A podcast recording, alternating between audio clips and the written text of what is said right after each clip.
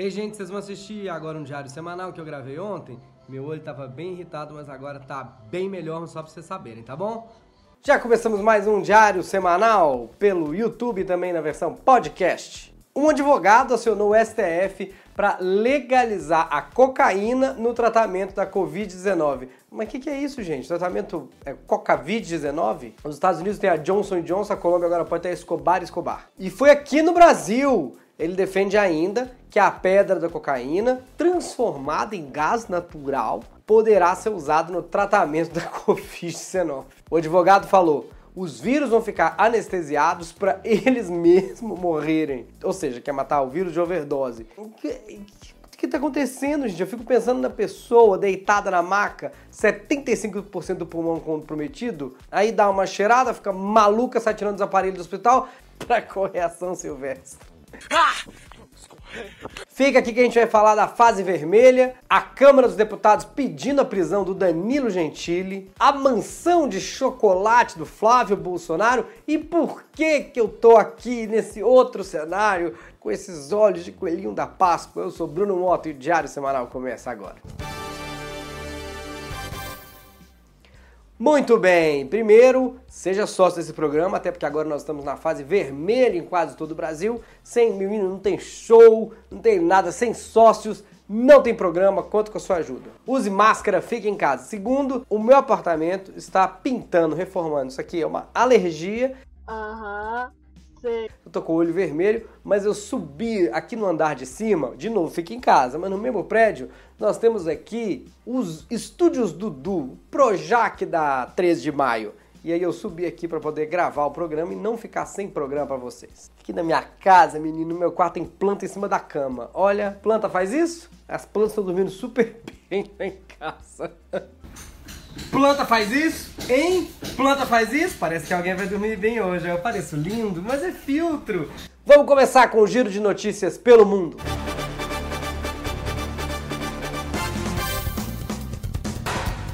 O Japão pediu que a China suspendesse testes anais de Covid. Covid em japonês. Segundo eles, é uma forma mais eficaz de obter bons resultados. Mas também, gente, teste anal dos outros é refresco, né? Mas o que aconteceu? Foi erro de tradução do chinês para o japonês? Era teste anual? Sair enfiando o cotonete onde não deviam? Também quem manda se cumprimentar curvando, né? Os chineses aproveitaram o embalo, menino, já testaram os coitados.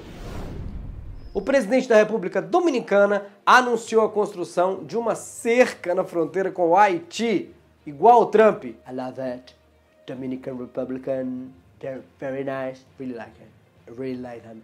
Para frear a imigração de haitianos. Você vê o pobre imitando o rico, né? Parece que esse cara que constrói Lamborghini de papelão, já viu? É legal o esforço, mas na maioria das vezes é só tosco.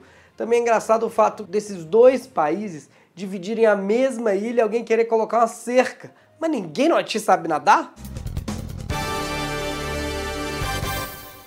Silvio Santos foi processado porque estaria devendo 2 milhões de reais de PTU no Guarujá. Mas, gente, deve ter sido dentro daquele episódio do Chaves, que aliás custou muito caro aquele episódio, porque como todo fã do Chaves sabe, ele começou em Acapulco e terminou no Guarujá. Então foi o dobro do preço só de passagem. Isso, isso, isso, isso, isso, isso. Agora a gente pelo menos tem uma desculpa para não ter que pagar a conta. Gente, mas vamos combinar que tá difícil até pro Silvio Santos. O que, que é isso? O Silvio Santos pagou a dívida que cobrava o valor referente aos meses de abril até dezembro de 2020 para a prefeitura. Foi um prêmio do IPTU da felicidade. E acho que o Silvio Santos só conseguiu pagar agora porque não precisa mais pagar a Maísa, demitiu ela. E o imóvel em questão, se você está na dúvida, mas que imóvel é esse? É o hotel que o Silvio Santos tem no Guarujá, que de tanta gente ver propaganda no SBT, a gente já sabe qual é o nome do hotel. Não preciso falar para você. Já está na mente do brasileiro propaganda subliminar. Quer ver? Tá vendo? Vocês ouviram o nome do hotel, não é verdade? Mágica. É, tá bom. É hora de um giro de notícias pelo Brasil.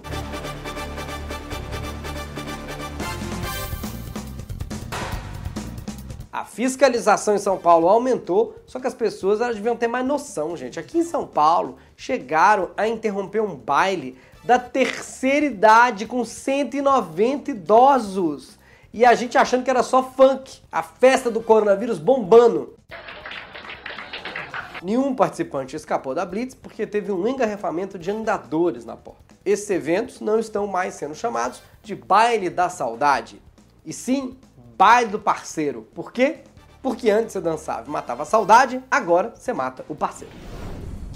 Em Ibotirama, um avião com dose da vacina de corona bateu num jumento na pista do aeroporto. Ah, pronto, já não bastava um jumento atrapalhando a chegada da vacina no Brasil inteiro. Aconteceu, gente, o Bolsonaro estava esperando o avião na pista. Depois da demissão do presidente da Petrobras por Bolsonaro, quatro membros do conselho de administração pediram para não ser reconduzidos na próxima eleição. Ou seja, se demitiram, não querem continuar lá. Só não dá para dizer que a Petrobras está indo pro buraco, que ela trabalha com petróleo. Então eles estão sempre indo pro buraco do mesmo jeito, é o que eles fazem.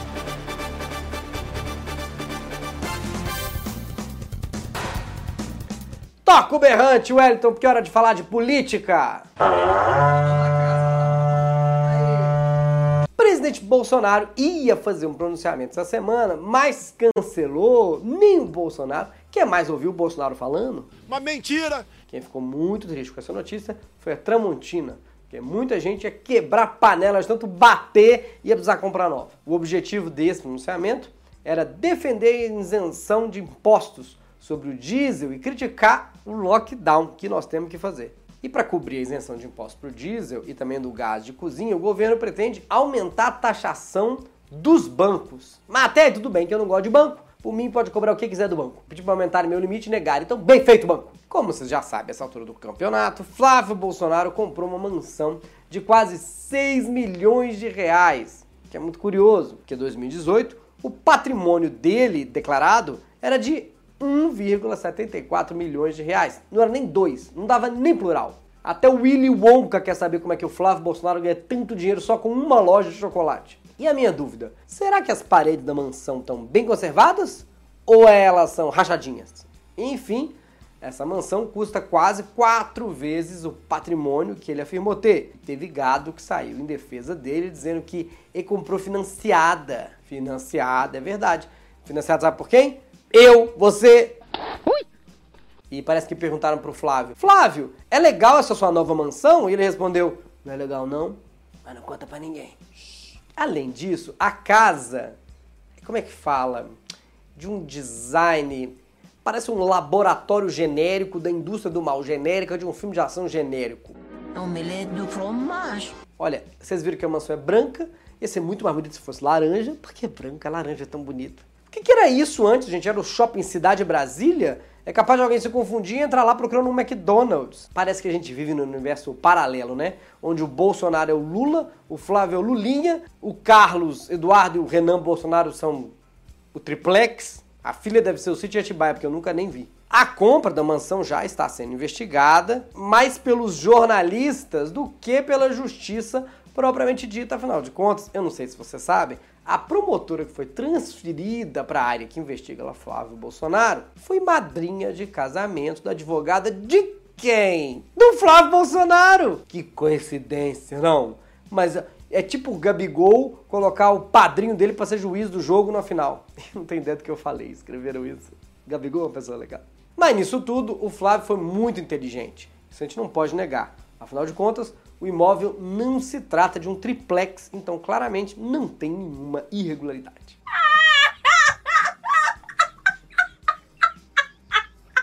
Vamos falar agora da PEC da imunidade. Meninos, vocês acreditam que o Caio ia dar imunidade do anjo pra Thaís? Nada a ver. Além disso, teve também essa PEC da imunidade parlamentar. Parlamentar.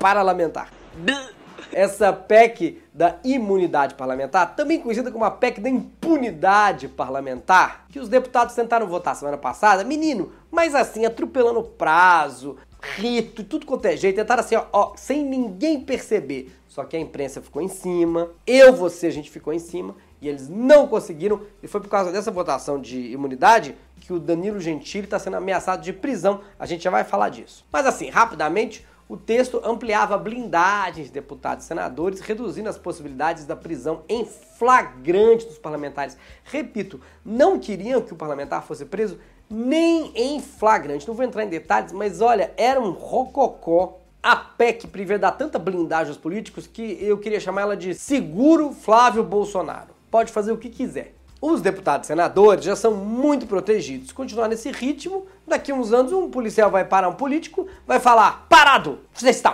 preso, eu vi o crime que você cometeu. Que crime o quê? Cala a boca, eu sou deputado. Desculpa, senhor, que vergonha. Toma as algemas, pode me prender. Então lamento profundamente. Isso é uma vergonha. A Câmara dos Deputados quer prender Danilo Gentili. Mas, meu Deus do céu, a Câmara dos Deputados quer prender humorista agora só porque fizeram piadas com essa ilustríssima e excelente instituição. Muito admirado. Eu sou Mota e esse foi o Diário Semanal. Tchau. A Câmara dos Deputados entrou com uma ação no STF pedindo a prisão do apresentador Danilo Gentili por postagens nas redes sociais. Ele sugeriu no Twitter que a população entrasse no Congresso e socasse todo deputado por causa da PEC da imunidade parlamentar. Aí teve um deputado que disse que ele estava fazendo a mesma coisa que o Daniel Silveira, o deputado que gerou toda essa intriga, está preso e fez os deputados quererem até votar a PEC da imunidade parlamentar em primeiro lugar. Porque fazer piada com política é crime, mas eles rindo nossa cara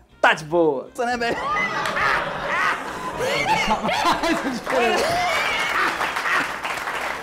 Vou deixar mais foi boa demais. Pelo que eu entendi, falar merda é o trabalho de comediante e o Bolsonaro não está querendo mais competição. Está muito difícil para ele. Cala a boca, cala a boca. Muito bem, o jornal hoje está mais curtinho, porque, enfim, não só a minha casa, como eu não tenho condições, preciso, eu não tenho a menor ideia de fazer o quê, vou ver o que, que está acontecendo. Na verdade, não consigo ver, porque meu olho está vermelho, de olhos vermelhos, de pelo branquinho. Quem é? O Bruno Mota, do Diário Semanal, pedindo que você seja sócio para eu pagar o plano de saúde. Muito obrigado por você ter assistido até agora. Muito obrigado, Wellington, que tentou disfarçar essa cara de tacho que eu tô hoje. E até sábado, se eu estiver vivo.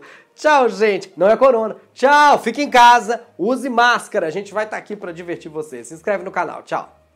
Tá desanimado na pandemia? Vamos dar uma animada na 1x, fazer sua aposta, o seu trade. No nosso link de boas-vindas tem um bônus para você, porque na 1x você é bem-vindo para apostar. Clica, clica, clica.